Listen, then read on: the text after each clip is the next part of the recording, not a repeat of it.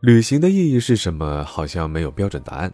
对于吃货来说呢，或许美食就是意义；对于大张来说，或许旅行的意义在于逃离，逃离城市的喧嚣，逃离工作的烦恼，逃离生活的压力，找个陌生的地方融入其中。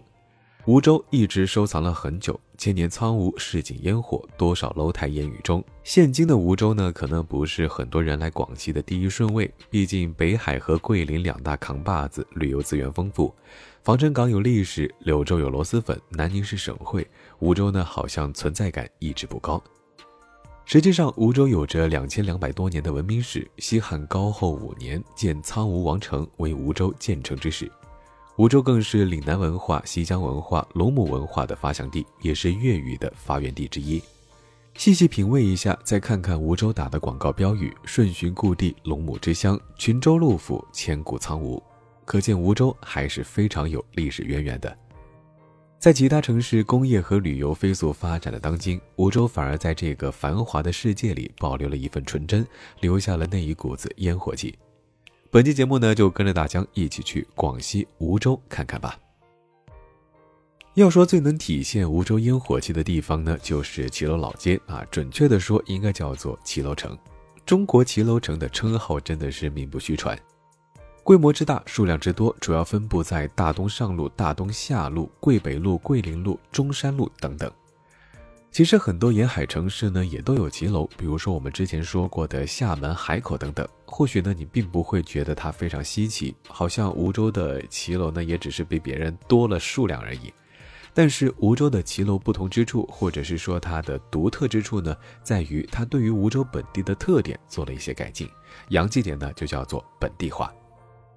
梧州骑楼每根柱子上呢都有铁环，一楼有，甚至二楼也有。是因为梧州呢经常涨洪水，所以呢梧州人在修建房子的时候，就在骑楼柱子上的钢筋植入了铁环，目的呢就是要更加牢固和增强承重能力。涨洪水的时候呢，也可以用来拴船。第二个特点呢就是水门，梧州骑楼的二楼呢大多数都有一个可以容得下一个人站立的小阳台。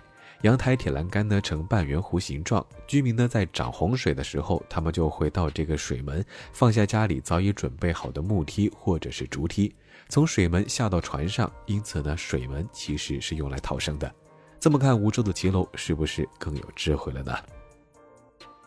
城市烟火气除了在老城，在历史建筑，另一个呢就是存在于众多的传统美食之中。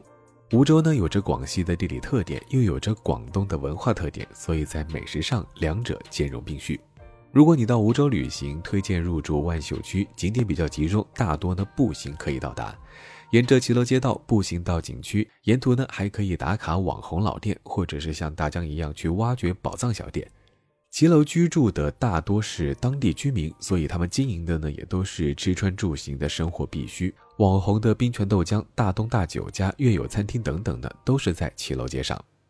要说梧州的美食代表，那肯定得说到龟苓膏。如果要说梧州龟苓膏呢，双钱龟苓膏肯定逃脱不了介绍。店堂漂亮，人气够足，当然价格也偏高，毕竟名记摆在那里。当然呢，味道也是没得挑剔的，毕竟老牌子嘛。来梧州一趟，回家的伴手礼呢，很多人都会选择双钱龟苓膏啊。除了双钱，另外一家五福堂龟苓膏的人气也很旺，还没开门呢，也基本上就排起了长队。龟苓膏在炎炎夏日吃上一碗，真的是非常的清热解暑，值得一试。对于两广来说，清热解暑除了龟苓膏，还有一个制胜法宝，那就是凉茶。梧州满大街凉茶铺会让你感受到老广的凉茶文化。骑楼城大门口子上的永昌塔凉茶铺位置非常好找，人均七块左右，就在中国骑楼城那个大门进口右手边就是。别提凉茶有“凉”这个字，但实际上倒出来是热的。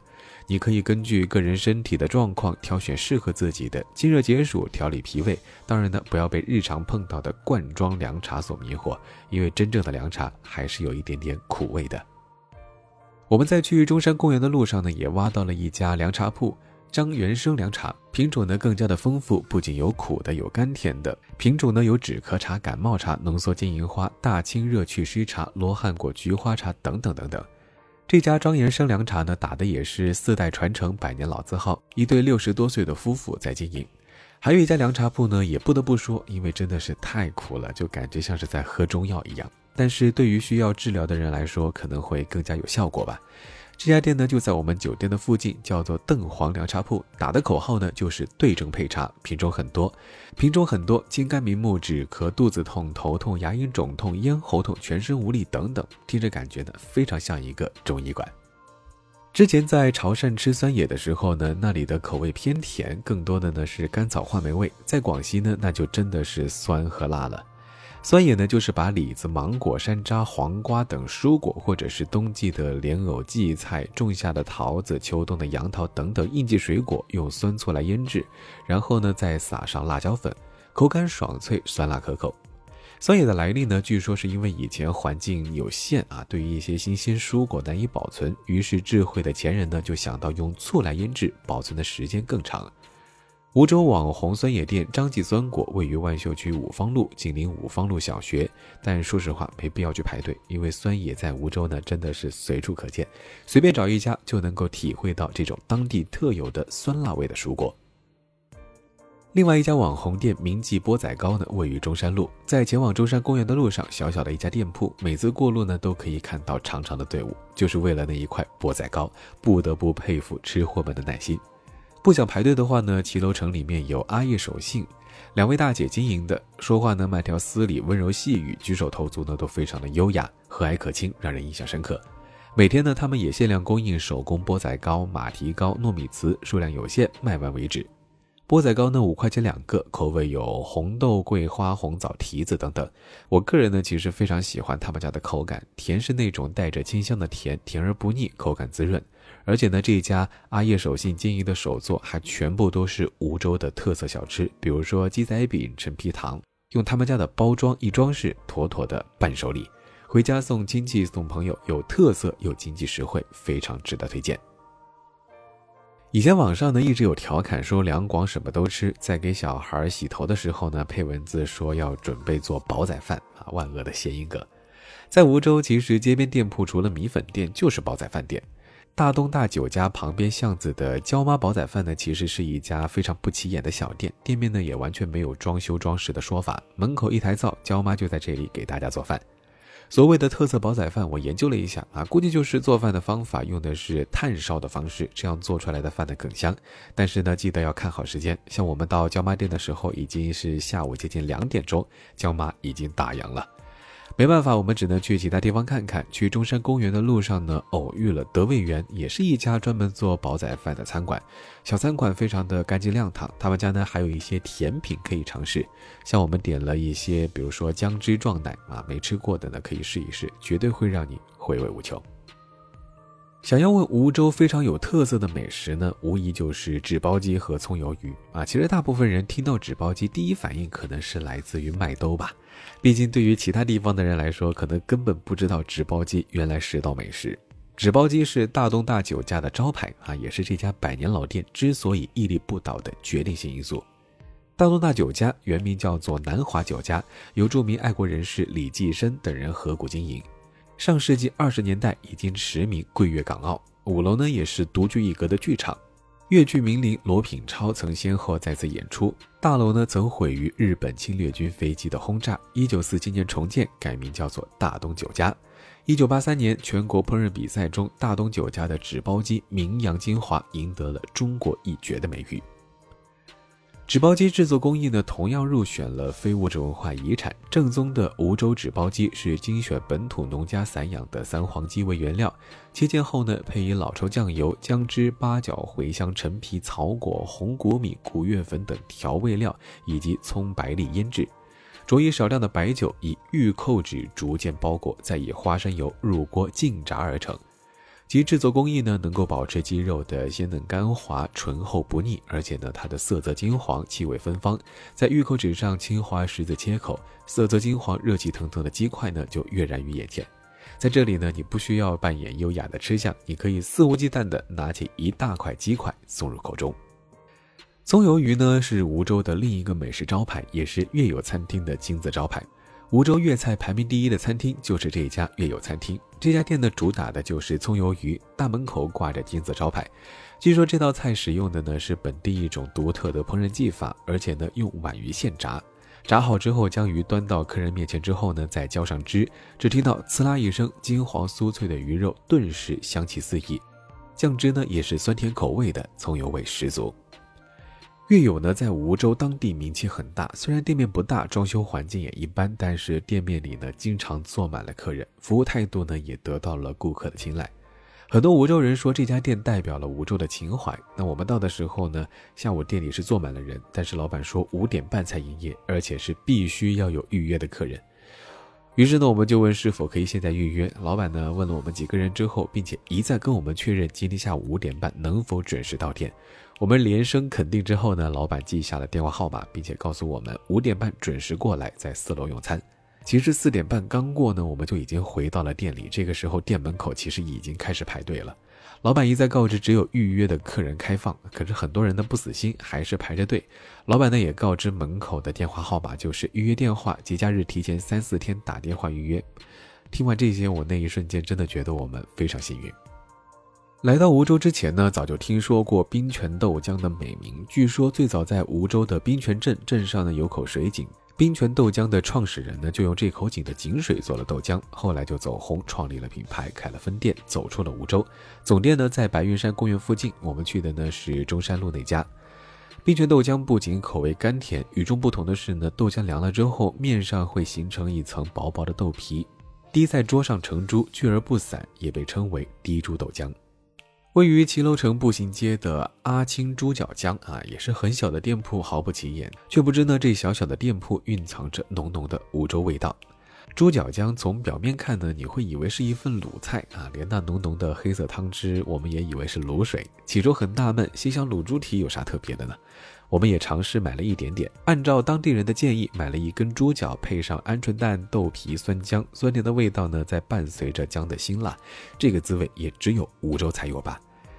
原来的猪脚姜是用黑醋熬出来的，而且据说得小火慢熬，每天熬一次，反复熬，要熬上一两个月，熬出酸甜的味道，并且呢，姜要熬到完全粉烂。吃的时候呢，配上鹌鹑蛋粉条，有的人呢还喜欢搭配鸡爪、鸡蛋，还可以浇上辣椒面。流淌着香醋汁的猪脚呢，颜色诱人，肥瘦相宜，猪皮软糯弹牙，瘦肉不柴不散，再搭配已被煮得粉糯的酸浆和完全入味的鸡蛋、鹌鹑蛋，便是梧州人心中的人间美味。据说在梧州，连女性坐月子都离不开这种猪脚姜。一般生完孩子，外婆或者是奶奶都会帮年轻人煲一锅猪脚姜。在两广地区呢，吃猪脚姜，特别是坐月子的猪脚姜，一定要说一句“好酸好酸”，谐音呢“好孙好孙”，寓意下一代呢有一个好的开始。另一个来梧州要尝试的呢，就是去四房井吃田螺啊，也是一家四十年的老店，位置呢就在四房井牌坊下面，非常好找。简陋的殿堂和简单的招牌可以看到岁月的痕迹。将刚买回来的活田螺放清水里面养一到两天，吐泥处理干净之后呢，把螺尾剪掉少许，去尾螺丝才能够吸出，也便于入味。然后再配上蒜泥、姜末、豆豉、紫苏和少量的辣椒和胡椒粉，炒至尽熟之后呢，加入猪骨汤熬至螺香四溢，可以趁热食用。螺肉呢鲜甜可口，螺汤呢美味无穷。梧州人的吃法一般就是一盘田螺搭配酸笋豆腐果，还有猪骨汤煮熟的薄薄的河粉，再放一些田螺酸笋汤一起吃，口感又嫩又滑。以前呢，我们其实专门做过去广州嗦粉的节目，来到梧州发现呢，啊，真的不愧是广西花式嗦粉。这里同其他的广西城市一样，梧州人的一天呢也是从嗦粉开始。不过梧州的粉呢比较的融合啊，除了当地的梧州河粉，还有桂林米粉、南宁老友粉、柳州螺蛳粉，以及花式的牛排粉、扣肉粉、牛杂粉等等等等。河粉制作工艺呢，其实源自广州沙河村。梧州河粉相比之下呢，更加的晶莹剔透，纯米浆无添加，口感细腻有韧劲，品质呢百年不变。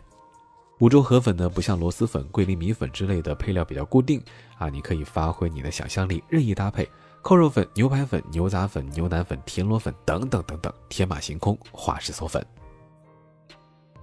老友粉呢，虽然是在南宁出道，但是在梧州的出镜率还是非常高的。老友粉呢，也和河粉一样是扁粉。老友粉的灵魂呢，就在于汤料，把豆豉、酸笋、蒜蓉、辣椒等配料用大火爆炒，再加入事先熬好的高汤和其他配菜啊，比如说瘦肉、猪肝、鹌鹑蛋等等，往面上一铺，感觉就非常的有料。在河粉当道的梧州呢。桂林米粉也异军突起，在街上呢也是可以随处看见桂林米粉的招牌，其中最网红的就属赵百科桂林米粉。据说呢，这位赵百科先生三十年前来到梧州的途中，经过了桂林，就把桂林米粉带到了梧州。他没有去迎合梧州人的口味清淡，而是继续了桂林米粉的原汁原味，因此呢，在梧州大受欢迎。桂林米粉用的是原粉，这样呢才细滑入味。桂林米粉的特色呢，也是在米粉中加入了香料。在香料盛产的广西，人们在米粉中加入香料制成与米粉合制的卤水，这也形成了桂林米粉鲜香爽口的传统特色。梧州还有一个值得一试的小吃，那就是蜜枣啊，跟我们平时吃的蜜枣还不太相同。以前我们吃过的蜜枣呢，就是那种质地柔软、口感软糯，但是梧州的蜜枣呢，质地坚硬，拿一个放在手里就感觉握了一块石子儿，又重又硬，担心自己咬不动。但是呢，一口咬下去，发现它是酥脆的，而且呢，口感香脆化渣，甜而不腻。好了，本期节目到这里差不多就告一段落了。如果我在这个时候说不建议在晚上听这期节目，你会不会觉得太晚了？不说了，大家呢也要给自己去煮个粉吃了。感谢收听本期《行走的背包》，我是你们的老朋友主播大江，欢迎大家关注我的微博“千大江”，谦虚的谦和我联系，也可以在抖音和微信公众号搜索“大江浪啊浪”找到我。我们下期节目再见喽，拜了个拜。住沧桑，依然清澈模样。偏偏大众酒坊，豪杰回忆的禅，一壶六宝飘香，让心就安在这地方。